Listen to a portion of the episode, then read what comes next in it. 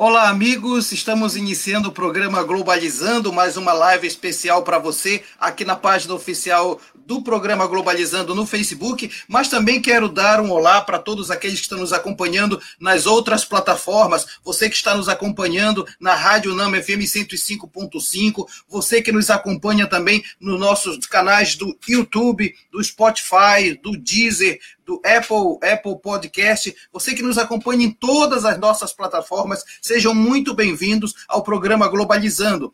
Este é um projeto de extensão do curso de Relações Internacionais da Universidade da Amazônia. Durante a pandemia, nós deixamos de apresentar ao vivo o programa na Rádio Nama, mas nós estamos na live no programa Globalizando aqui no Facebook, justamente porque encontramos novas formas de poder falar de temas internacionais e suas interfaces regionais e locais. Inclusive, é um projeto que já está no ar há oito anos. Eu quero agradecer muitíssimo a todos que já fazem parte parte desta programação. Ao longo desses oito anos, já envolvemos quase 200 alunos de relações internacionais, nós já envolvemos toda a comunidade acadêmica, e é sempre bom saber que você está conosco. Eu gostaria de dizer que é um prazer receber aqui para um tema dos mais importantes, eu diria que mais importante dentre tantos que nós estamos falando ultimamente aqui no programa Globalizando, nós estamos falando de, vamos falar de lawfare e o ambiente jurídico político no Brasil. Daqui a pouco você ficou com a duvidazinha, né, o que é lawfare, daqui a pouco nós vamos explicar exatamente, mas se trata de toda a construção, de toda a reorganização ou até mesmo de toda a manipulação de legislação que se dá com um ar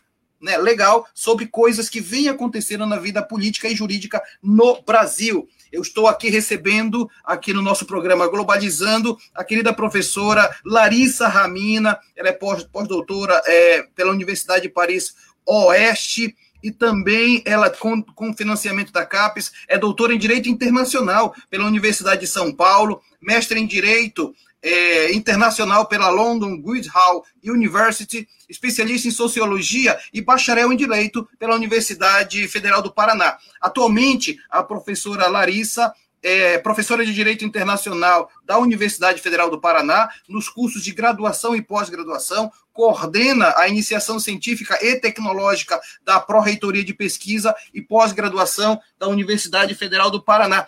Professora Larissa, é um prazer lhe receber de novo aqui no Globalizando.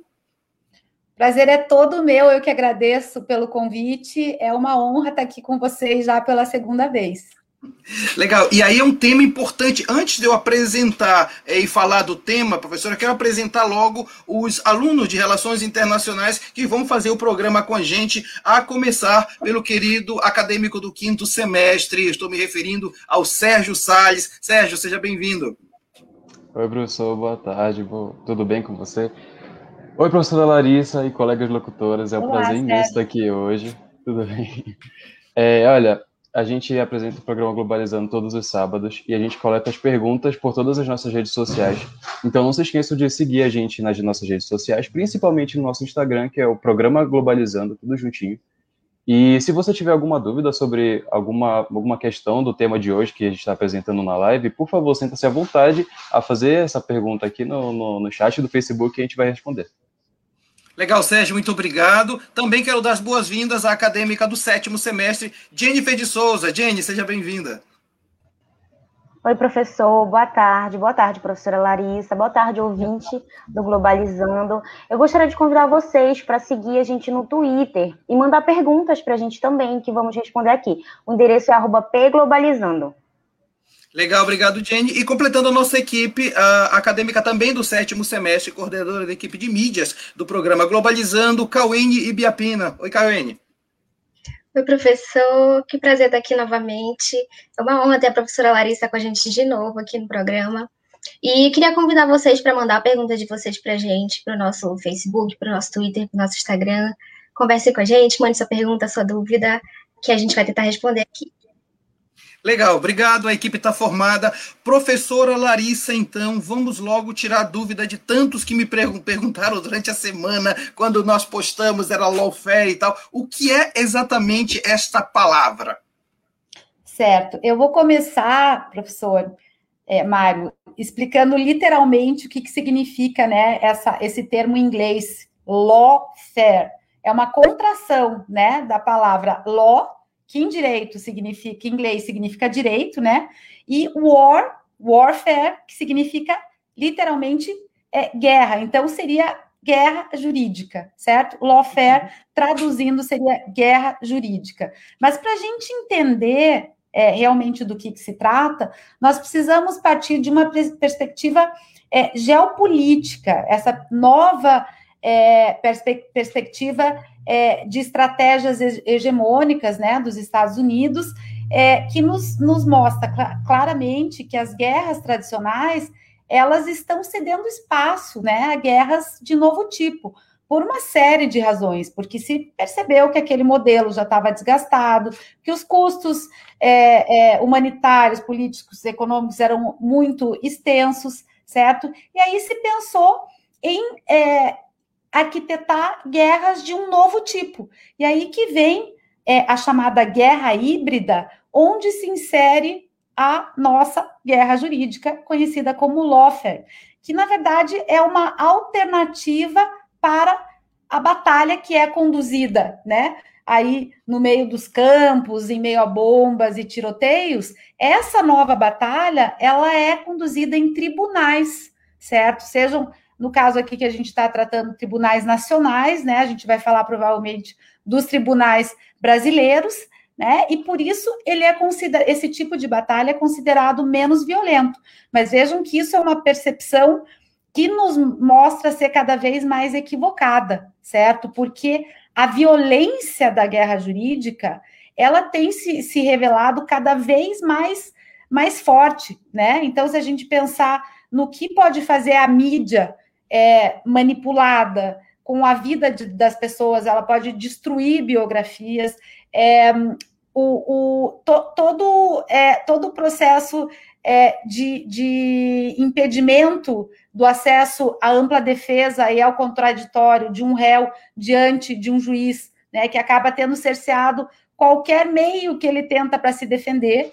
É, esse réu ele pode sequer ter acesso a todas as acusações que existem contra ele. Então, e, e esse lawfare ele pode ser usado também é, para atingir os mesmos objetivos que uma guerra militar, que uma guerra tradicional. Isso que é interessante a gente prestar atenção, porque se nós observarmos o que aconteceu no Brasil, o que está acontecendo no Brasil, por meio dessa chamada Operação Lava Jato, o que, o que nós percebemos né, como resultado é uma intervenção direta no Estado democrático de direito, né? Uma intervenção de, direta no processo eleitoral presidencial de 2018, porque o principal candidato, seja ele quem fosse, ele foi impedido de concorrer às eleições por um processo totalmente é, criminoso contra ele, um processo cheio de irregularidades e que muito provavelmente é, será anulado pelo STF, pelo Supremo. Se não for, olha, é, é, eu, eu não sei o que, nem o que dizer, porque o processo ele é tão irregular, ele, ele é tão cheio de, de depoimentos falsos, de, de falcatruas, de combinações entre acusador é, e juiz, é uma coisa tão escabrosa que eu não consigo imaginar. É, eu acho que, assim, se nesse processo o Supremo Tribunal Federal não anular né, essas sentenças do então juiz Sérgio Moro, nenhum juiz mais no Brasil nunca mais vai poder ser acusado de parcialidade. Tamanho foi, né, o, o, o enfim, é, tamanha foi a parcialidade desse juiz que atuou como chefe de um, de um órgão acusador. Aquilo lá foi uma realmente um, uma organização criminosa. Mas o que eu queria explicar para vocês é que ao mesmo tempo em que, né, há tempos atrás, se treinavam militares naquela escola das uhum. Américas, inclusive uhum. ela existe ainda, continua né, treinando militares, mas paralelamente a esse treinamento de militares, é, a estratégia hegemônica foi também treinar operadores jurídicos é, dos países latino-americanos. De que forma? É, por meio da de outra estratégia também, que é a estratégia do combate à corrupção. Esses é, operadores eles foram cooptados para conduzir um tipo de é, luta anticorrupção que, na verdade, não tinha é, o objetivo de combater a corrupção, mas o objetivo de desmontar a soberania de um país. E vejam que isso não acontece só no Brasil. A gente percebe, eu não sei, acho que todo mundo pelo menos ouviu falar o que, que aconteceu na Bolívia, o que está acontecendo Sim. no Equador, o que acontece na Argentina. Então, nós temos aí uma estratégia é, que é não é contra o Brasil, é uma estratégia que é internacional, ela ocorre certamente no âmbito latino-americano e mais, nós percebemos que também é, o lawfare é utilizado em outros países fora daqui, por exemplo, na Polônia, certo? Então, Perfeito. nós temos que ter muita consciência do que está acontecendo, porque quando a gente começa a falar essa guerra jurídica, né, essa guerra jurídica que usa de tamanha violência que pode ser equiparada a uma guerra militar, as pessoas pensam, nossa, isso é uma teoria da conspiração. Não é possível, né? Como que um processo judicial é capaz, né, de ser tão violento quanto uma guerra? É, e nós temos provas, né? Nós temos o desmonte da nossa Petrobras, o desmonte de grandes empresas brasileiras. Nós temos uma intervenção direta nas eleições que levou a esse é, a, enfim, é esse contexto que muitos é, consideram fascista mesmo, né? Genocida desse governo. Uhum. Nós temos aí a tragédia da pandemia.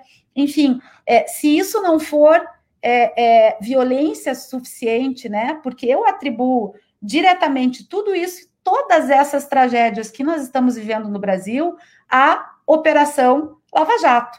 O bolsonarismo é filho direto é produto direto do lava-jatismo. Então, as mais de 250 mil mortes que nós temos no Brasil hoje, certamente elas devem entrar na conta da Lava Jato, além de outras, é, outras crises e tragédias que ocorrem é, paralelamente. Né? É, não sei se eu posso continuar, vocês me avisam. É, eu tenho, é, eu tenho uma, uma, uma colocação para fazer, e antes de, de, de, eu passar a palavra para a Cauene para aprofundar isso que você está falando, professora, tem gente comentando o nosso programa, eu queria dar voz a esses nossos comentaristas do programa tá para mostrar um pouco. É, mostra aí, Eduardo, para gente os comentários que estão à disposição. O Diogo Xavier Lopes está dizendo que tema e equipe lindos. Estou aqui para aprender um pouco mais. Sucesso pelo, pelo programa Globalizando. Obrigado, Diego. Tem mais também. A Maria Eduarda Diniz estava ansiosa por esse tema. Muito obrigada, programa Globalizando. Também tem a participação do Eduardo Calilpe. Que tema legal. Obrigado, Eduardo. Também tem gente comentando. A Leandra Sá está dizendo: vocês são necessários para o mundo. Muito obrigado, programa Globalizando, conhecimento gratuito de primeira qualidade. E o Iago Braga falando muito legal. Obrigado, tá, Iago. Obrigado a todos que estão participando. Eu quero passar a palavra para a Cauene, que tem uma pergunta, professora, que vai na linha do que você respondia agora. Então, a Raimunda Nascimento mandou uma pergunta para a gente no Facebook e ela quer, ela quer saber o seguinte: quais são as formas de combater o lawfare? E aí, professora? Ok, bom, essa é uma pergunta é, muito complexa e, e, eu acho que é uma das, das principais questões né, do, é, do momento, porque todo mundo já, quer dizer, todo mundo não, mas muita gente, né, que, que muitos estudiosos, pesquisadores já entenderam o que está acontecendo no Brasil. Agora que a gente entendeu, a gente tem que saber como combater e como, né, é, que, que tipo de resposta dar a isso tudo que está acontecendo. Então, eu queria chamar a atenção que, primeiro, que antes de dar a resposta, né, ou as respostas, essa estratégia, como é, vocês perceberam, ela consiste em instrumentalizar o sistema de justiça de um país, certo? Não é só um juiz, um promotor, é, é o sistema de justiça. Então, quando nós é, olhamos para a Lava Jato, a gente tem juiz de primeira instância, né, a famosa 13ª Vara de Curitiba, nós temos os tribunais superiores, né, desde STJ, é, STF, TRF4, nós temos é, todo o Ministério Público, né? Então, a, o problema é a instrumentalização de todo o sistema de justiça e isso acontece por meio da cooptação de operadores jurídicos, tanto que se vocês quiserem dar uma olhada no currículo Lattes, né, do, dos principais atores aí, né, dessa, dessa operação, vocês vão ver que há um, uma ligação muito íntima com os Estados Unidos, muitos cursos feitos lá, uhum. muito, muitos seminários, é, muitas viagens, enfim. É, e, e esses operadores, eles se prestam a instrumentalizar o sistema para perseguir de, determinados objetivos que são pré-determinados. Certo? Professora Larissa, nós poderíamos claro. dizer que isso é muito parecido com a famosa Operação Condor, ainda na década de 60, de intervenção direta, só que naquela época era de um jeito e agora nós temos uma outra forma de intervenção? Então, eu, inclusive, tenho pensado a respeito disso, professor uhum. Mário, porque é aquilo, quando a gente pensa assim na guerra tradicional, que é aquela que usa a força militar, e a gente já pensa em, em bomba, em tiro, né, em tortura, em violência física, né? Mas se a gente pensar na, na guerra, né, não na Operação Condor, na Operação Lava Jato, é, em toda, todas as consequências humanitárias que decorreram desse, desse é, bolsonarismo que, por sua vez, decorre do lavajatismo, uhum. é, é, só a gente pensar: a destruição da Amazônia, genocídio indígena, as mortes de Covid, 250 mil, as pessoas que tiveram as suas biografias totalmente devastadas, né, por campanhas midiáticas criminosas. Então, eu acho que sim, são tipos diferenciados de uso da força, mas eu acho que equivalem, né? É força. Uhum. Uma é a força militar das armas, né? De, de das armas mesmo. É, a outra é a força é, que é midiática, que é judicial, mas que é igualmente violenta, certo? Então, se eu puder só fechar, eu dizia que é... Sim, Oi? por favor, por favor. É, eu acabei é, me estendendo, mas o que eu queria dizer é que toda essa manipulação do sistema de justiça, ela depende de um apoio é, essencial da mídia. Essa mídia, ela é toda é, é responsável pela fabricação de consensos na opinião pública certo? Então, vocês veem, se vocês analisarem tudo o que aconteceu na Lava Jato, por exemplo, é, os vazamentos que aconteceram é, um, um, dia antes da, do Lula ser preso, ou é, tudo aquilo, é, aquele timing que é todo é, combinado, né? Os vazamentos criminosos do juiz, do Ministério Público, direto para a Globo, né? Então, sem a mídia, não teria sido possível que tudo isso acontecesse. Então, se a gente pergunta como nós vamos combater o lawfare, né? Eu acho que eu pensaria assim, primeira coisa, tem que, tem que regular a mídia. A gente tem, é, a gente precisa, com a máxima urgência, urgência de um novo marco normativo uhum, né, que uhum. democratize a mídia brasileira, porque não é possível isso que acontece aqui. Nós temos que cuidar muito da, da educação no sentido crítico, porque é, essa atuação midiática destrói as percepções, as emoções das pessoas, o espírito crítico. Há uma lavagem cerebral. Vocês sabem que o brasileiro assiste televisão, né? E fica assistindo o Jornal Nacional e, e enfim, as TVs abertas, batendo é, diariamente naquilo. Fulano é corrupto, tal partido é corrupto, o que está acontecendo é corrupto, todo mundo é corrupto. Chega uma hora, você não tem dúvida que aquilo é verdadeiro, né?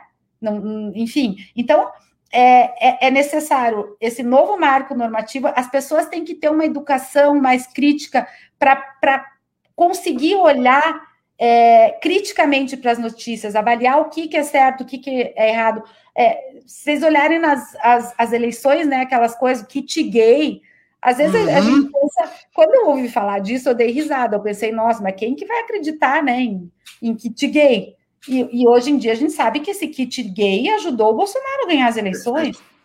Então precisa né, desse, desse, desse espírito, espírito crítico mesmo da população. E só acho que a última coisa também, a gente precisa, em termos legais, também de um marco normativo de combate à corrupção.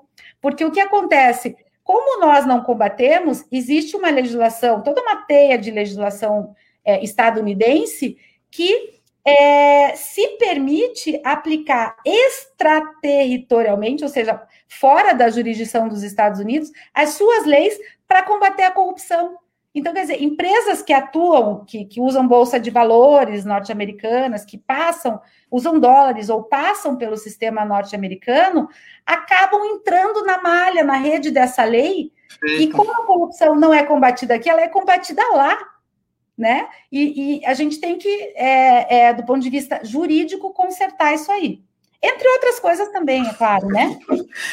Nós estamos conversando com a professora Larissa Ramina, na Universidade Federal do Paraná. Estamos falando de lawfare. Aliás, ficamos muito contentes com como a professora está explicando para a gente. Estamos recebendo muitos comentários muito positivos. Muito obrigado a quem está participando. Daqui a pouco eu vou mostrar para quem está aqui na live. Quero passar logo a palavra para a Jennifer, porque nós fizemos uma viagem pelo mundo da notícia, né, Jenny? Apresenta para a gente aí a notícia da agora.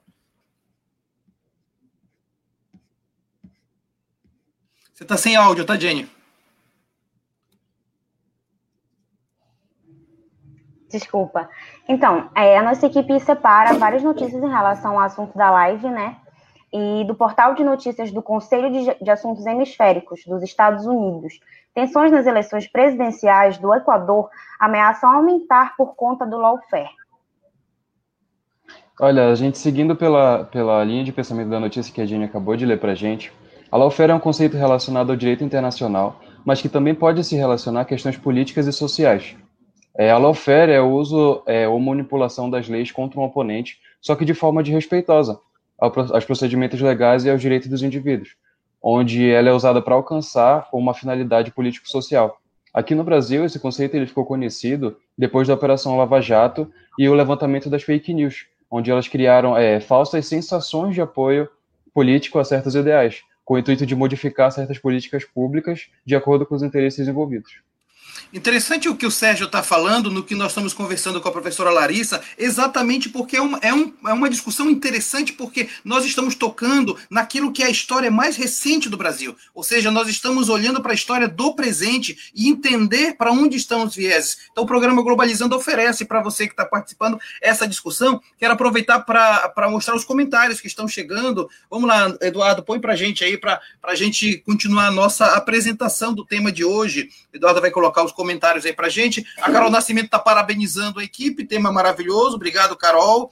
Tem também a Maria Eduarda Diniz. É, é ela pergunta, e daqui a pouco professora anota aí para a senhora responder: a Operação Pontes dos Estados Unidos pode ser vista como pontapé dessa onda de lawfare na América Latina? Então a Maria Eduarda está fazendo essa pergunta. É, vamos lá para frente, Eduardo. O Iago está fazendo uma outra pergunta, professora Larissa.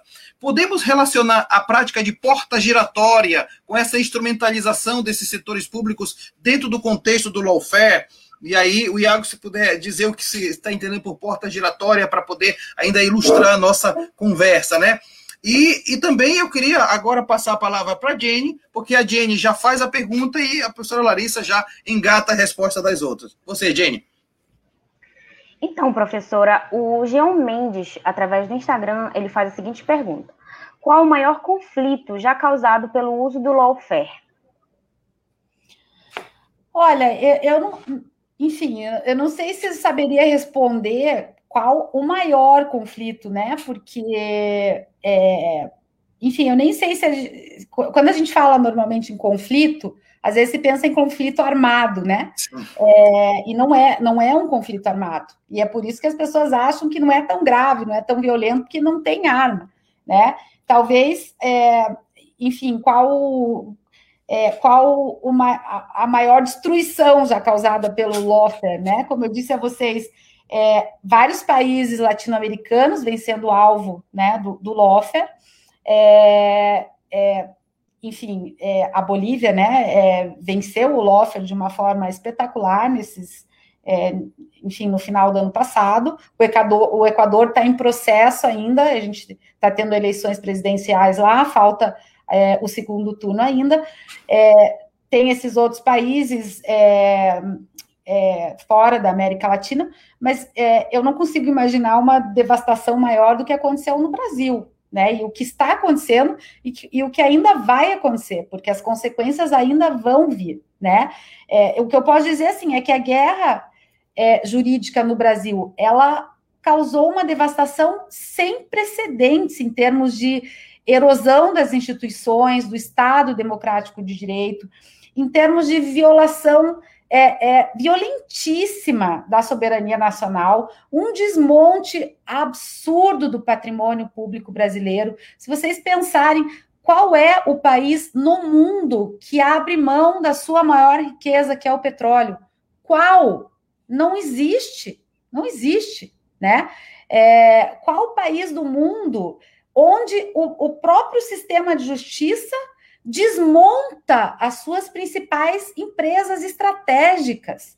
A Odebrecht, ela estava é, competindo com empresas estadunidenses, inclusive em território americano, uhum. certo? Qual o país onde os agentes públicos ajudam, conspiram, certo, para desmontar, destruir esse patrimônio nacional. Então, eu não, não, eu, eu não sei, eu tendo a dizer que eu acho que o Brasil é o, o, o pior exemplo de, de, de né? Porque aqui o impacto foi um impacto, talvez também por ser é, levando em conta é, as dimensões do Brasil, né? E tudo o que aconteceu aqui, e tudo o que está acontecendo ainda, porque, como eu disse para vocês, o bolsonarismo, que é filho do lavajatismo, está desmontando toda a legislação ambiental. Isso é um problema seríssimo, né? Professora Larissa, e isso que você está falando é casa exatamente com dois programas que nós fizemos em dois sábados anteriores, um com o Tiago Rodrigues sobre Amazônia, segurança e desenvolvimento, muito interessante, com relação ao papel da Amazônia,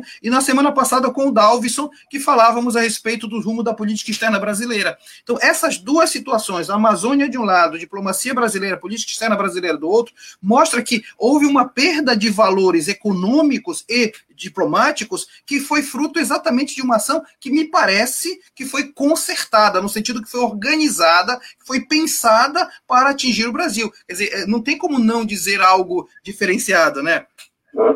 Foi uma ação é, orquestrada por interesses internacionais, certo? E que só pôde ser implementada porque nós temos agentes públicos aqui que se prestaram a isso certo? Se prestaram a agir é, contrariamente aos interesses nacionais para perseguir interesses, vamos ser bem claras, é, claros, interesses é, norte-americanos, mas não, não digo só do governo norte-americano, interesses do mercado, né? Interesses do capital transnacional. E eu só queria responder a, a questão sobre o projeto Ponte, Sim, né? Perfeito. É, se foi o pontapé inicial. Não foi o pontapé inicial, porque o Moro, muito antes, já, já tinha relações com os Estados Unidos. Mas hum. esse projeto Pontes foi.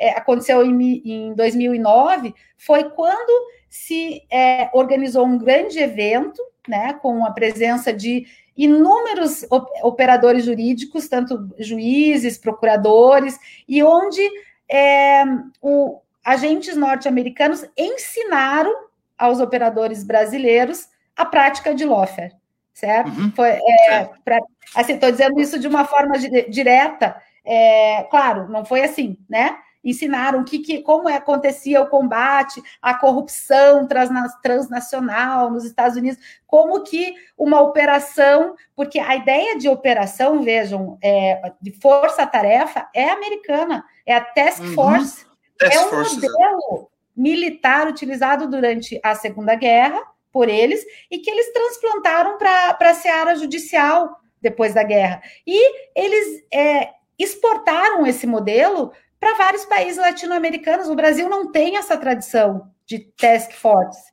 A gente não tem tradição de delação premiada, de, é, de, todos, de todos esses mecanismos persecutórios que são usados lá. Né? Então, posso dizer que sim, tudo ficou mais grave a partir do projeto Pontes 2009, né?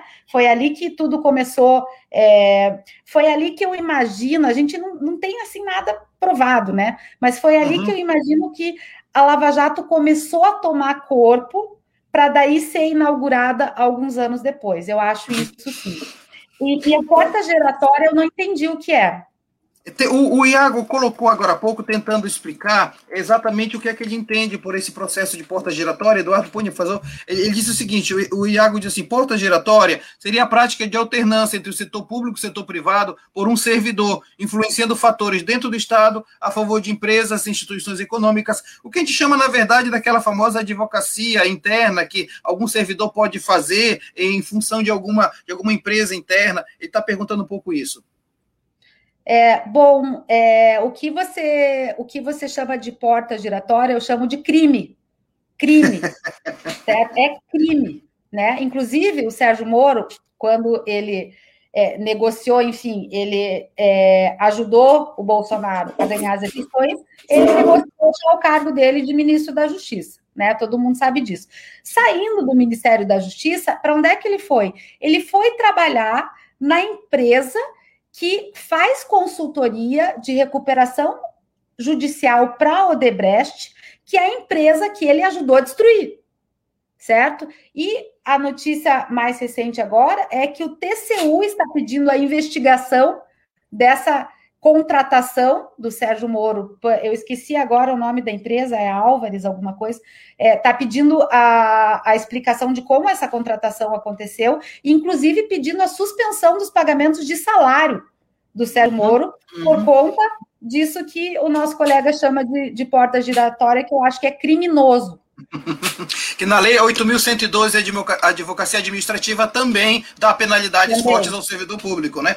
Então, assim, nós temos novas informações, a notícia sobre o lawfare cai no mundo todo, então eu queria chamar o Sérgio para falar dessas notícias. Isso mesmo, olha, a gente tem uma notícia que vem direto do Brasil de fato, e ela diz assim, reunião do grupo de Puebla, ex-presidente Dilma Rousseff cita o conceito de lawfare afirmando que foi usado contra seu governo e contra Lula pela Lava Jato. Sérgio, só um, um comentário sobre isso. Só o fato de uma pessoa estar tá sendo né, processada, tá, tá, levando esse processo, isso já traz um, um peso né, para a figura dela, um certo estigma, uma, um enfraquecimento para a imagem pública dessa, dessa pessoa, né? E de maneira muitas vezes irreversível. Então, isso, isso pode ser visto como uma consequência da, do, do uso da, da técnica do lawfare, né, professor?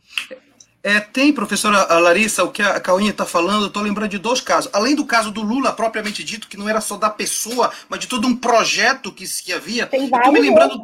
Exato. Eu estou me lembrando de um que para mim é mais macabro, que é, é do, do, do, reitor da universidade, que foi colocado, foi acusado, e, e nesses dias descobriu-se que foi todo montado, e, e o reitor se suicidou. Ou seja, chega a um ponto de ser violento no mais extremo do seu sentido, né, professora? Exatamente. Esse caso, na verdade, essa história da delegada Érica é, veio à tona agora, nessas últimas semanas, com as, as mensagens que foram divulgadas por conta daquela operação spoofing, né? Que é, a, é, é enfim, é a operação que, é, que veio depois da Vaza Jato, enfim, inclusive que foi articulada pelo Sérgio Moro. Mas é, o fato é que os diálogos, eu tive estômago para ler esses diálogos. é, e, e, esse diálogo, é, desse caso, ele é tão escandaloso, eu não vou lembrar assim literalmente, mas o, o, o Dallagnol, ele fala assim, gente, o que, que nós vamos fazer com a Érica? Ela entendeu que foi um pedido nosso, que a gente pediu, e aí Nossa. ela lavrou o depoimento, assinou inclusive com o escrivão de uma testemunha que, não, que ela nunca ouviu. E agora isso vai dar falsidade ideológica. Isso o procurador falando, certo? O fato, como você diz, Mário, é que esse depoimento foi usado na operação que prendeu o cancelier, certo? Que era um professor extremamente respeitado da Universidade Federal de Santa Catarina. Foi uma operação tão espalhafatosa, porque amarraram os pés, as mãos, é, fizeram revista íntima, colocaram ele em prisão de segurança máxima. E, ele saiu e nunca mais se recuperou. E, e tu, todo, todo esse, esse constrangimento o levou ao suicídio. E ele era inocente. Então, quando a uhum. gente fala da violência, né, da, da guerra jurídica, é disso que nós estamos falando também. Né? A guerra jurídica pode levar à morte, sim. A violência física, sim. É, essas delações premiadas, por exemplo, né, que foram, não sei se vocês sabem direito o que, que é, mas é um, é um depoimento que, a rigor, a testemunha ela concorda espontaneamente em dar, certo? Em troca de negociar a pena dela. Só que essas, essas delações aqui na, na vara de Curitiba é, acontecia assim: o Moro mandava prender a testemunha, deixava a testemunha apodrecendo um ano, dois, para depois ela aceitar fazer uma hora, ela ia aceitar fazer a delação. Então, você isso, tá, isso, é muito parecido com, com o momento de ditadura militar, com todo o período de censura. É, é, são torturas do mesmo é jeito, tortura, do mesmo jeito, eu acho, né? Embora muitos vão dizer para você que não, que isso é um exagero, né? Mas eu uhum. acho sim que, que a, a, gente pode falar, inclusive na prática de tortura, no caso dessas prisões preventivas, é, para fins de delação premiada. Eu, eu acho sim. É, posso só comentar sobre o grupo de Puebla? Sem Porque dúvida. eu estava nessa reunião, eu estava nessa ah, reunião em que a, a, presidenta Dilma falou sobre o lawfare contra ela, porque existe um braço jurídico do grupo de, Ple, de, de Puebla que se chama CLAHUD, que é o, o seria CLAJUD, né, o Conselho Latino-Americano de Justiça e Democracia. E eu faço parte desse conselho. A gente é o braço jurídico, né? A gente uhum é, enfim, ajuda nessa parte, né, em relação à, atuação do grupo de Puebla. E nessa reunião, a Dilma Rousseff, ela explicou muito, muito bem a primeira fase da guerra híbrida, porque isso eu não expliquei para vocês. É, a guerra jurídica, ela, ela não é o início, certo? A guerra jurídica, ela está inserida num contexto maior, que é a guerra híbrida. A guerra híbrida, ela começa é, com um, um, um movimento que nós chamamos de revolução colorida né? Vocês já devem ter ouvido falar uhum, da Primavera Árabe, das revoluções coloridas. Mas é, poucas pessoas ainda se dão conta que aqueles protestos que aconteceram em 2013 no Brasil foram uma revolução colorida. O que, que foi aquilo, né? Aquela, é, todo aquele, é, todo aquele movimento é, para protestar por alguns centavos, né, no aumento da preço, do preço da passagem em São Paulo, enfim, aquilo tudo foi arquitetado por trás por forças internacionais através de Facebook, através de, de, de WhatsApp, de, de outras mídias sociais, enfim, uhum. é, é, com o propósito de, é, a partir dali, construir a imagem, né, tanto da Dilma quanto do Lula, como a imagem perfeita da corrupção do, do político corrupto. E foi isso que foi angariando apoio para o golpe de 2014, porque a gente sabe que aquilo foi um golpe, não foi impeachment, que foi um uhum, golpe de Estado, uhum. né? Porque não houve crime de responsabilidade.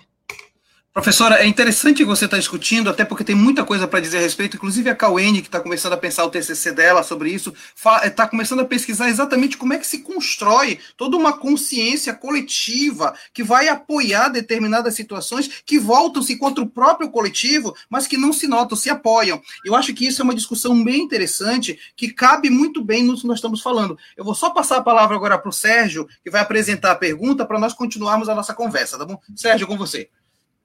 Exatamente. Olha, a nossa próxima pergunta ela veio daqui do Facebook mesmo e ela veio pelo Ivo Pinheiro. E ele diz assim: Qual a relação do lawfare quanto ao crescimento da atuação midiática? Posso responder? Sim, sim, sim. Bom, é, a gente já falou né, do papel da, da, mídia nessa, nessa guerra jurídica, né? Então, o uhum. papel uhum. da mídia, ela, a gente pode dizer que ele já começa é, na primeira fase da guerra híbrida, que é aquela fase que a gente pode chamar de revolução colorida, mas que aqui no Brasil a, gente pode situar, penso eu, sem dúvida alguma, nesses protestos de 2014, é, de 2013. A partir uhum. dali, é, veio com força todo aquele discurso é, de combate à corrupção, e vejam vocês como é difícil é, você fazer crítica a esse, a esse discurso, porque é, automaticamente, quando você começa, a gente lá em 2014, né, que já, já percebeu que havia algo errado, começa a criticar a forma como essa, essa operação vai acontecendo, é, a gente é acusado de corrupto. Por quê? Porque não pode criticar. Ou seja, para combater a corrupção vale tudo, vale passar por cima da Constituição, vale rasgar tratados internacionais, vale violar direitos fundamentais. Ou seja, é uma, é, é uma tarefa muito difícil combater a corrupção quando a gente está disputando é, cada, cada passo de discurso com uma mídia hegemônica que todo dia, nos horários nobres, é, bate na mesma tecla. Né? O Brasil está é, contaminado pela corrupção sistêmica e fulano e ciclano são os responsáveis por toda essa rede de corrupção no Brasil e tal. Vejam, não estou defendendo corrupção e muito menos eu estou dizendo que não há corrupção no Brasil. Há e houve na Petrobras, mas nós perdemos pela Operação Lava Jato uma enorme oportunidade de se fazer o combate à corrupção da forma correta, sem destruir a Petrobras, sem destruir a Odebrecht, sem prender inocentes, sem torturar, certo? Então, a mídia, ela é, como eu disse, ela é o braço direito, né? Tanto da primeira quanto da segunda fase da guerra híbrida. E, e quando eu falo de mídia, gente, é, eu não estou falando só aí das TVs abertas e tal. Perfeito, né? perfeito. Vamos falar da, das mídias sociais, do o Facebook, a, é, a, e o, o, Facebook e, a, e o WhatsApp, né, tem um papel enorme na construção e na manutenção dessa narrativa né, da corrupção sistêmica, corrupção transnacional, é, de forma que é, o, o, o, povo brasileiro vai entendendo que ele tem que abrir mão do seu, dos seus direitos mais básicos, trabalhistas, previdenciários, em prol do, desse combate à corrupção. Então, é, é, é muito grande esse papel da mídia, é essencial. Muito boa. Ah, olha, essa, é uma questão muito interessante. Você que está nos acompanhando aqui no Globalizando percebe que até a nossa, a nossa tentativa de fazer um programa para você discutir temas internacionais também ajuda você a repensar um pouco alguns conceitos que são jogados aí na grande mídia e que às vezes a gente recebe acriticamente. Não é isso, Cauê? Inclusive tem notícias internacionais, né? Tem sim, professor. A gente tem uma notícia aqui do jornal da CNN Reino Unido e ela fala o seguinte: ela fala de uma afirmação do advogado do Lula, do ex-presidente Lula, que fala sobre essa repetição de acusações, que elas são táticas de lawfare e que elas têm o objetivo de reter o inimigo em uma rede de imputações, objetivando retirar o seu tempo e macular a sua reputação. Complementando a Cal, que acabou de falar sobre o lawfare, né? Diante do inconstante cenário político brasileiro, o lawfare se apresenta por meio da disseminação de fake news e acusações de corrupção por meio do lawfare. Grupos políticos podem, trans podem transformar ações legais é, em ações corruptas e vice-versa, né? A exemplo disso, nós temos a legalização das pedaladas fiscais, semanas após o impeachment da ex-presidente Dilma Rousseff, né? Além disso, a Operação Lava Jato, que adotou diversas condutas coercitivas, né, para obter delações de várias pessoas. Legal, Jennifer. Professora Larissa, é interessante isso. Eu, eu estive na Itália, estava, morava na Itália quando acontecia a operação Manipulite, mãos limpas, famosa Operação Mão Limpas, o juiz de Pietro e tal, fizeram um grande escarcel em nome exatamente do final do fim da corrupção e depois se desestabilizou de tal forma o país que foi preciso recuperar de novo tudo aquilo. Me parece que às vezes é, a, a, busca de holofotes, eu acho que esse é um dos problemas que eu queria colocar, a busca de holofotes de operadores do direito, promotores ou etc e tal, de alguma forma acaba gerando uma problemática de você joga para fora o direito e fica a, a personalização daquilo, não é isso? É, aqui a gente pode falar de um problema, é, a gente dá um nome para isso no direito, né, que é a espetacularização do processo penal. Uhum, ou seja, uhum. como é que um juiz ele é capaz de decidir, um juiz ou um tribunal, tá, também, de decidir uhum. imparcialmente com uma, com uma mídia que já pré-julga um determinado réu certo? Uhum. Então, uhum. é, é, é, o que aconteceu na Lava Jato. Eu estou falando do, do ex-presidente Lula, mas eu poderia falar do Zé Dirceu, do, do José Genuíno, pessoas que foram é, é tornadas monstros pela uhum. mídia e que depois foram absolvidos, porque não, nada pode ser provado contra elas, né? Então, assim, é, é aquela, aquela é, intervenção absolutamente indevida da mídia em processos que deveriam estar ali na alçada do poder judiciário, do Ministério Público, sem esse toda, todo esse holofote. Isso mexe também com os egos, né? Vamos dizer, hum. porque o Sérgio Moro, quando ele alcançou aquela popularidade, virou herói nacional, né? Aquilo, com certeza, aquilo mexe com os brios, né? Da, da pessoa, depois vira ministro da Justiça, depois é cotado para presidente, depois a gente percebeu que é, não me lembro de onde vem isso, mas também alguns dos procuradores, acho que o Dallagnol, principalmente, também estava pensando em sair é, do, do, cargo dele para concorrer aí a algum cargo no, no Congresso Nacional. Então, é, é, essa coisa da espetacularização do processo penal é algo muito sério que a gente tem que discutir no Brasil, tem que se regulamentar, certo? Porque Legal. não é possível ser imparcial com uma mídia já dizendo como o juiz tem que julgar. Interessante, porque a Eduarda está participando também do programa. A Eduarda, ela tem uma pergunta, Eduardo, você pode colocar a pergunta da Maria Eduarda. É, ela diz o seguinte: considerando que o lawfare utiliza as leis e o processo legal para as suas batalhas, e assim não fica tão evidente para a opinião pública essa prática, quais as principais características do lawfare que ajudam a percebê-lo? Como é que se, ele acaba se revelando?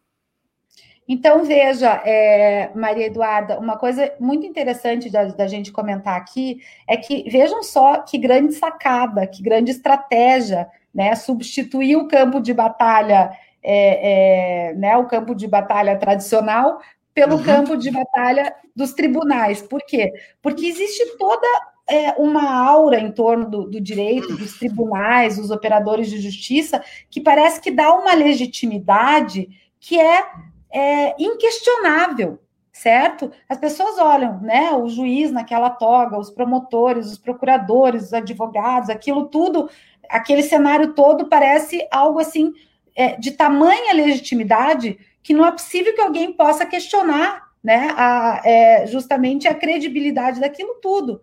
Então, é, é essa é, legitimidade do sistema de justiça que dificulta certo? A percepção do que está acontecendo. É, então, como perceber? Eu, eu, eu sei que para quem não é da área, às vezes fica muito mais difícil, mas é, o que eu aconselharia é ler a mídia alternativa. Né? Eu sei que uhum. muita gente gosta de assistir o JN, gosta de ver né, a TV aberta. Continue vendo, mas leia o que diz a outra parte. Né? Leia a outra versão para você poder balancear as duas versões e, e chegar né, a uma opinião sua, tendo como base essas informações das duas, das duas versões. Isso é importante. Legal, muito boa essa, essa colocação. A gente, a gente tem discutido muito isso também aqui no Globalizando, a importância de você ir além do ôntico, como eu falo, né? Sair um pouco do senso comum, pesquisar, aprofundar, ver novos sinos tocando, para poder você formatar uma opinião que seja o mais possível isenta dessa, dessa, dessa conformação de pensamento, né? Não é isso, professora? Eu acho que é importante isso, né? E a gente, se você, se vocês é, é, estudantes, né? Vocês que estão nesse mundo cibernético há muito mais tempo que a gente, né? Exato. É, se vocês começarem a fazer buscas por sites é, que eu chamo, que nós chamamos de mídia alternativa em contraposição à mídia hegemônica, nós temos é, hoje canais é, qualificadíssimos, né? Qualificadíssimos na internet é, tão qualificados, né, ou até mais do que os canais hegemônicos. Então, a gente é, é, não há dificuldade alguma de se encontrar, de ter acesso a essas outras versões, né, diferentes daquela versão é, do senso comum, enfim, que é, é transmitida pelos meios é, hegemônicos de comunicação. eu acho que vale a pena vocês focarem nisso, gastarem um tempinho nisso, procurarem saber quais, quem financia tal canal, né? Quem está por trás de, de outro de outro site, quem são os entrevistados, né? Desse, isso, daquele, isso, porque determinadas pessoas nunca vão aparecer na Globo, né? Perfeito. Essa, essa é a dica que eu deixo para vocês. Legal. Jenny, é, nós, no, o nosso programa ele também faz uma viagem musical. Quando a gente está na Rádio Nama ao vivo, a gente coloca as músicas lá e faz uma playlist de países é, que se referem ao tema que estamos tratando. Só que aqui no Facebook, no, no YouTube e nas redes sociais não é possível. A gente ia ter problemas com direitos autorais. O que é que a gente fez, Jennifer?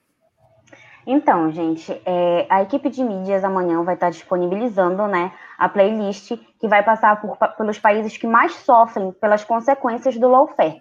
Ela vai estar disponível no Spotify, no Deezer e no YouTube. Legal. Você pode me dizer, já tem aí a lista ou é segredo ainda dos países que vão ser abordados da playlist? A lista dos países já está, as músicas ainda não. Bom, Muito é, bem, mas quais são os países? Nós vamos passar pelo Chile, Austrália, é, Espanha, Israel, Equador, Itália e, claro, o Brasil. Perfeito, Jennifer, perfeito. Então a nossa equipe de playlist, que é coordenada pela Luísa Veiga, já, já preparou a playlist. Amanhã, né, Jenny? Amanhã já aparece Amanhã. a playlist, né? Quais Exatamente. são as plataformas? Spotify, Deezer e YouTube. Muito bom, obrigado, Jenny. E tem comentários, né, Eduardo? Tem gente comentando o nosso programa também. É, a Paula Castro está dizendo o programa está sensacional, como sempre, e parabéns à equipe convidada. Tem uma pergunta também que eu vou fazer agora, vou passar a palavra para a Cauene para juntar as duas perguntas e apresentar para a professora Larissa. Então, Eduardo, põe a pergunta, por favor, de quem está participando do nosso programa.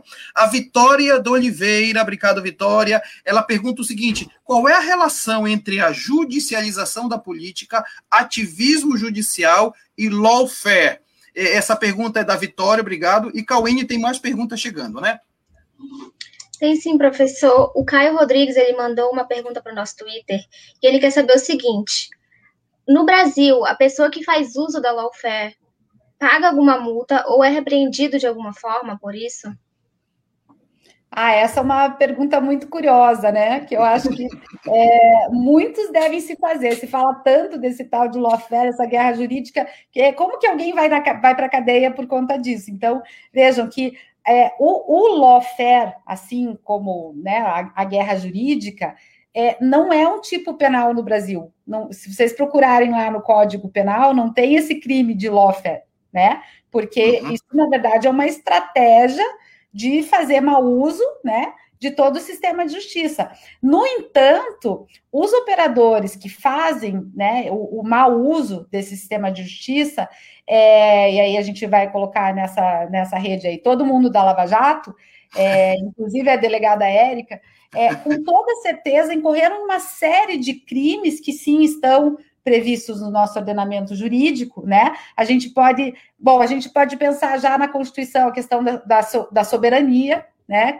É, violação de soberania nacional, violação do patrimônio público nacional. Inclusive, são crimes que estão previstos na Lei de Segurança Nacional. A gente não gosta dessa lei, porque é uma lei que é, nós achamos que não foi recepcionada pela Constituição de 88, mas como aqueles que praticam o lawfare adoram essa lei, eu acho que então a gente poderia aplicá-la a eles, né? Mas por outro lado, tem a violação de princípios que são basilares do direito processual penal, né? Por exemplo, é, o, o devido processo legal, né? Que é uhum. justamente a, a espinha dorsal é, de todo o sistema processual, que é o direito de ter um julgamento justo, certo? E, e o, o, princípio da, da, ampla defesa, do contraditório, da igualdade das partes, são princípios tão importantes que eles não estão só na nossa Constituição. Eles estão na Declaração Universal de Direitos Humanos, eles estão no Pacto Internacional de Direitos Civis e Políticos, na Convenção Interamericana, na Convenção Europeia de Direitos Humanos. Então, vejam, a gente não está falando de uma leizinha, uma filigrana jurídica, como disse o Dallagnol, são filigranas jurídicas, querendo dizer que para combater aquele mal maior que é a corrupção, a gente pode atropelar tudo, né? Então, não há multa ou é, não há como é, responder diretamente por esse crime de lawfare, que não existe, mas há como responder por uma série de outros crimes, prevaricação, né? E aí, eu nem sei que crime mais que, que, que, que que tipo de crime o Sérgio Moro, por exemplo, cometeu, porque ele largou de, a função de juiz, né? Passou para a função política de ministro da Justiça, e depois ele foi empregado pela consultoria é, judicial da empresa que ele ajudou a destruir. Ele não era mais funcionário público, mas, obviamente, ali houve toda né, uma, um combinado anterior, ele, ele não está nem no Brasil mais, ele está nos Estados Unidos, então não, não dá para ser assim, objetiva, não vai responder direto por lawfare, mas vai responder por uma série de outros é, crimes que foram cometidos. Ok, e tem a pergunta da Vitória, Eduardo, Eduardo coloca, por favor, aí, porque a professora Larissa, para responder para a Vitória, ela fez uma pergunta bem interessante. Ah, sim, né? Vitória. Né? Sim, é, tinha esquecido.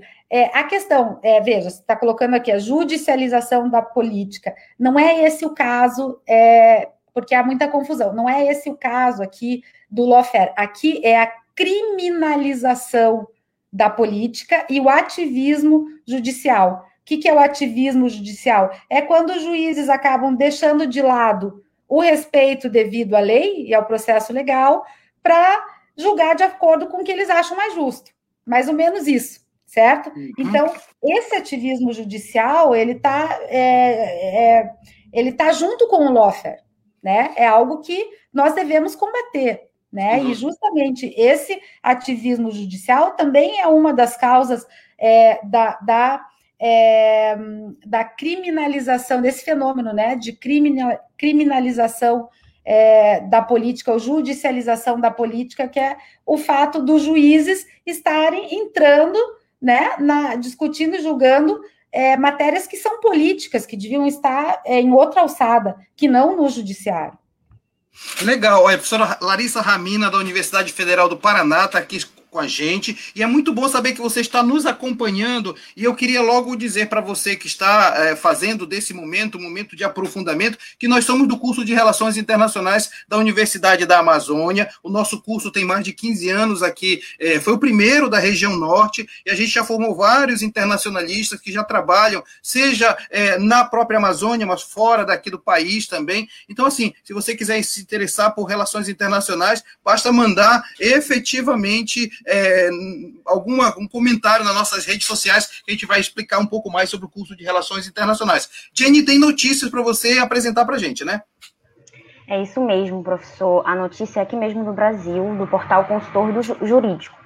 É, segundo membro do Instituto Lawfare, material obtido pela defesa do Lula mostra que juiz e o procurador usaram essas funções para perseguir o ex-presidente. E olha, é, linkando essa, essa notícia que a Jenny acabou de ler para a gente, a gente tem um conteúdo muito importante, ó.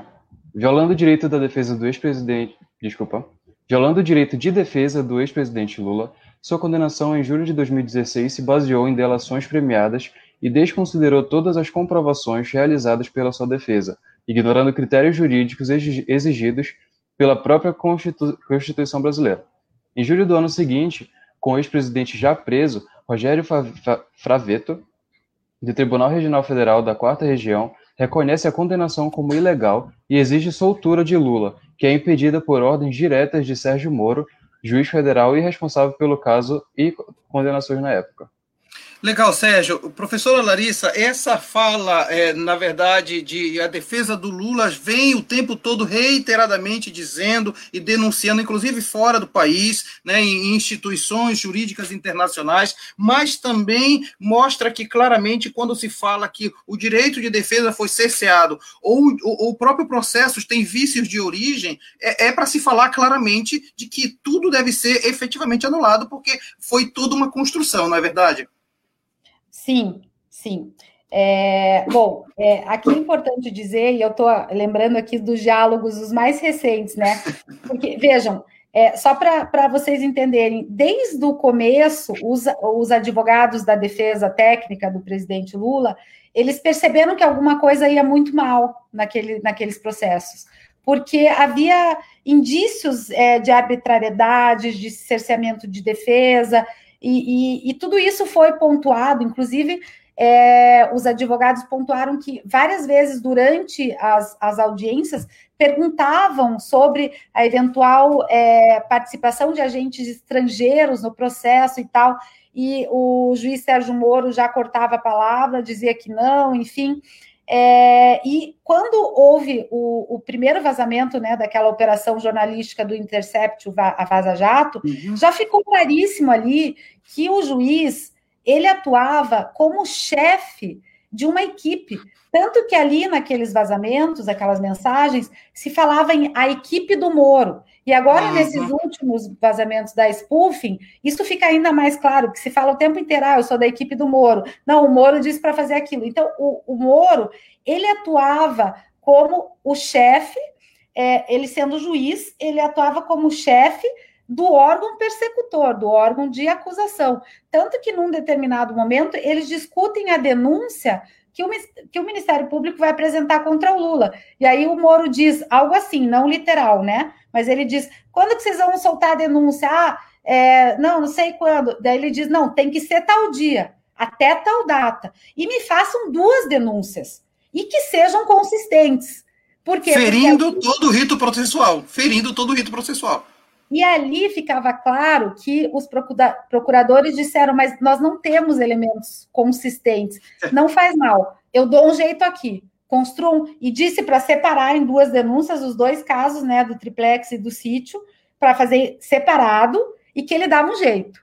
Então, assim, é, é, toda, toda essa persecução ela ela está mais do que evidente, né? Já estava com a Vaza Jato e agora não há a menor dúvida de que é, eu, a gente tem um grupo onde os advogados do grupo Prerrogativas eles dizem assim: a Lava Jato, professor Lênio Streck, principalmente, ele fala assim: a Lava Jato pinta o alvo e depois acerta a flecha.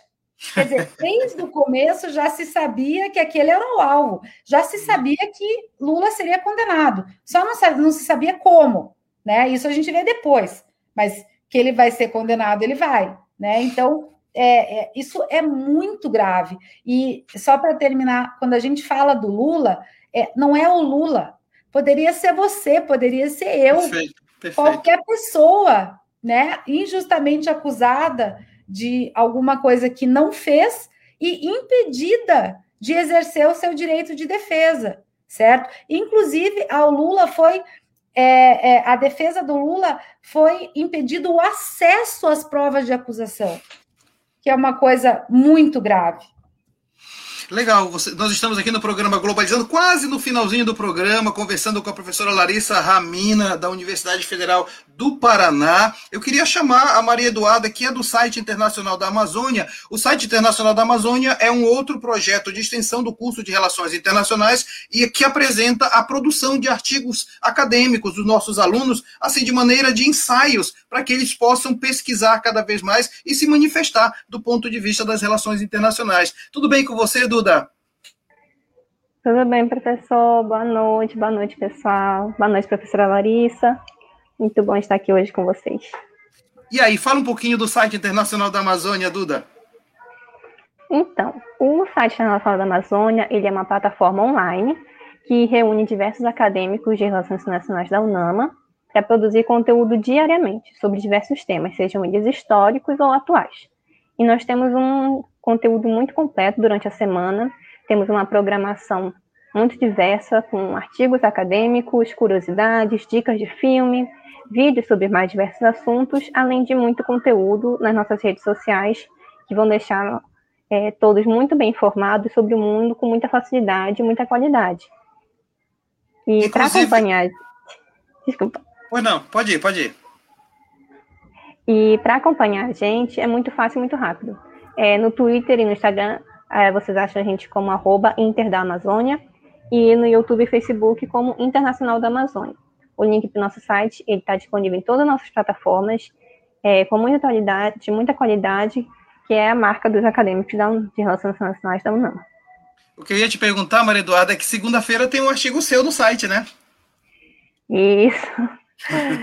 então, eu estava muito concentrada na live hoje, justamente por conta disso, por causa do meu tema de TCC também. Muito então... bem, muito bem. Então, Eduardo, eu quero te agradecer muito pela presença aqui no programa Globalizando de hoje, tá? Muito obrigada pelo convite, professor. Legal, essa foi Maria Eduarda Diniz, que faz parte do site internacional da Amazônia, mais um projeto de extensão do curso de Relações Internacionais. Professora Larissa, quase terminando o programa, vou lhe fazer a pergunta que eu lhe fiz em off, nos bastidores ainda, né? Depois de nós termos conversado tudo isso aí e mostrado com todas as letras o como a democracia do Brasil vem morrendo, para parafrasear aquele famoso livro Como as Democracias Morrem, né? E, e diante de tudo isso aí, o que, que aconteceu com as nossas instituições jurídicas, que ditas e louvadas como sérias, com toda a Constituição, etc. O que está acontecendo para perceber se a coisa tão enviesada dessa forma? Alguma coisa muito grave, né, professor Mário? Com, com toda certeza. Porque quando a gente pensa, nós, nós temos operadores jurídicos, que são agentes públicos, que, que por óbvio, deveriam é, agir em prol do interesse nacional. Né? Esses agentes que debocham da nossa soberania, se aliam a, a interesses é, estrangeiros, é, não se importando com o que vai acontecer no Brasil. Tem um diálogo muito peculiar entre é, os procuradores, enfim, nessa última leva aí da operação spoofing, que alguém fala assim: ah, mas se a gente passar essas informações para os americanos, eles vão destruir a Odebrecht. E aí o Dallagnol fala assim: kkk. KKK, três pontinhos. Ou seja, é um deboche da soberania nacional, porque uma empresa, é, ainda que privada, é, estratégica, ela é muito importante para a economia do país, muito, uhum, né? Uhum. Então há um problema e, e, não é um problema, há muitos problemas, mas eu acho que um problema que nós precisamos e devemos discutir é o acesso a essas carreiras jurídicas por meio desses concursos públicos, porque, é, obviamente, alguma coisa muito errada está acontecendo, é, estão adentrando né, a, é, nessas carreiras pessoas que não deveriam, né, pessoas que não, não têm vocação, que não têm, é, que não têm sequer é, o sentimento do que, do que é ser um agente público, do que é agir pelo interesse público. Né? Então, como eu dizia a vocês né, antes da nossa live, é, uhum. se a gente olhar para a cara dessas instituições, primeiro, elas não são a cara do Brasil. Né? É, a, essas instituições são compostas é, majoritariamente por brancos. Antes era a maioria homem, hoje em dia até que está mais equilibrado, uhum. né? Mulheres, mas enfim, é, é, são, é, são pessoas que pertencem àquela elite brasileira, aquela elite é conservadora, racista, preconceituosa, é, misógina, enfim, é, portanto, que carecem de formação, de uma boa formação jurídica e humanista, porque operar o direito não é só ir lá bater o martelo e, e aplicar o que diz na lei. Nós temos que olhar para o contexto social, nós temos que ter sensibilidades sociais né? Enfim, nós temos que ter esse, esse sentimento de pertencimento a esta nação. Não é possível. Então, eu acho que o primeiro ponto seria repensar é, como entrar para esse tipo de carreira tão essencial, né? É, que são essas carreiras jurídicas aí. E aí, o segundo ponto, me parece, é exatamente uma formação acadêmica mais séria, mais, mais focada, né? Eu acho que essa é uma consequência natural, né, professora? Exatamente. Quando nós vemos também para o perfil dos estudantes das nossas universidades públicas, é, esse perfil ele só sofreu algum tipo de, de, de, alteração a partir das políticas né, que foram adotadas pelos governos progressistas né, uhum. da, do presidente Dilma, da presidente Dilma e do presidente Lula. Essas é, formas de acesso mais democráticas, as cotas, né, falando diretamente, que trouxeram algum tipo de democratização do acesso, porque senão, se olhar para as universidades públicas, de forma geral, os professores são todos elitizados e os estudantes também, né? Então, uma, uhum. e são esses que vão entrar nas carreiras jurídicas. Então, nós temos que repensar também a forma de acesso às universidades.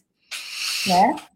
Professora Larissa, eu quero dizer que ficaria aqui, ficaríamos aqui conversando muito mais tempo, porque é um tema apaixonante e eu digo para meus alunos de relações internacionais que relações internacionais ele navega em várias áreas, exatamente porque nos permite dialogar sobre várias temáticas. O direito é uma delas, né? Aí, é interessante que você começou o programa falando não exatamente do direito, mas da geopolítica, e aí é bem interessante porque vai, vai navegando. Quero lhe agradecer muitíssimo pela sua generosidade em aceitar nosso convite e colaborar conosco e dizer que nós estamos profundamente encantados e agradecidos com a sua participação no programa de hoje.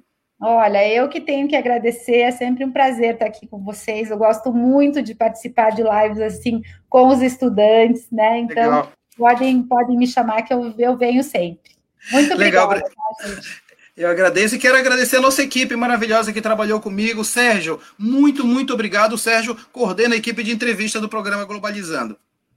Muito obrigado, professor. Obrigado, Jennifer Cauene. Foi, como sempre, uma maravilha estar aqui com vocês. E, assim, ainda mais com esse tema tão importante, né? Não, nós, não só para a gente de relações internacionais ou da área jurídica, mas para toda a nossa sociedade, para a gente conseguir entender o quanto isso é importante, quanto isso está é, entranhado na, na, na, nossa vida, mesmo a gente muitas vezes não sabendo o que, que é um termo, é muito, muito importante a gente saber isso. E muito obrigado, professora Larissa. Foi, foi incrível ter. Não poderia pedir uma aula melhor do que essa. Foi maravilhoso estar aqui. Coisa boa ouvir isso. e não, não, menos, Obrigada, não menos importante, É, obrigado a você que, te, que teve aqui com a gente até agora. Foi, foi uma maravilha ter contar com a companhia de vocês. Legal, Sérgio, muito obrigado. Jennifer, muito obrigado. A Jennifer faz parte da equipe de mídias também do Globalizando. Jenny, obrigado. Eu que agradeço, professor. É sempre uma honra estar aqui. Muito obrigada, professora Larissa, pela aula que a senhora deu, né? É muito importante a gente saber de coisas que, enfim, estão no nosso dia a dia, mas que pequenos, pequenos termos, né? Tem gente que não conhece, é muito bom trazer isso para o Globalizando sempre estar tá informando os nossos ouvintes. Muito obrigado, Cauene, Sérgio. Até a próxima. Obrigado, Jenny. Obrigado, Cauene. A Cauene é coordenadora da equipe de mídia, faz essas artes maravilhosas, pensa a divulgação do nosso programa. Cauene, muito obrigado. Eu que agradeço, professor. Foi um prazer enorme, de verdade. Muito obrigada, professora Larissa, por ter participado aqui com a gente novamente. Eu sempre gosto de dizer que todas, todas as vezes que eu participo, que eu assisto alguma live, eu saio eu saio, né, sabendo um pouco mais, tendo um conhecimento mais profundo e, e estando mais consciente do que está acontecendo e de qual é o meu papel, qual é a minha responsabilidade sobre isso também. Então, muito obrigada. Legal, Cauene. Quero agradecer também a nossa equipe maravilhosa do Globalizando, a começar por quem produziu o programa é, aqui na nossa transmissão, Eduardo Oliveira, que está ah, nos bastidores. Também a Yuki, a Yuki está também na, na, nos bastidores controlando o tempo. O Pablo está no apoio. Também a Maria Eduarda Diniz, que esteve pelo site internacional da Amazônia. Quero agradecer a você pela preferência de estar conosco. O tema do próximo sábado, na nossa live, vai ser sobre os direitos das mulheres mulheres, é porque no dia 8 vai ser o Dia Internacional da Mulher. Vamos falar de direito das mulheres com a professora é, Cláudia Sadala, que é da UNAMA também, vai falar com a gente sobre, sobre tudo isso. Galera, muito obrigado e até a próxima. Tchau, professora. Tchau, todos. Tchau, gente.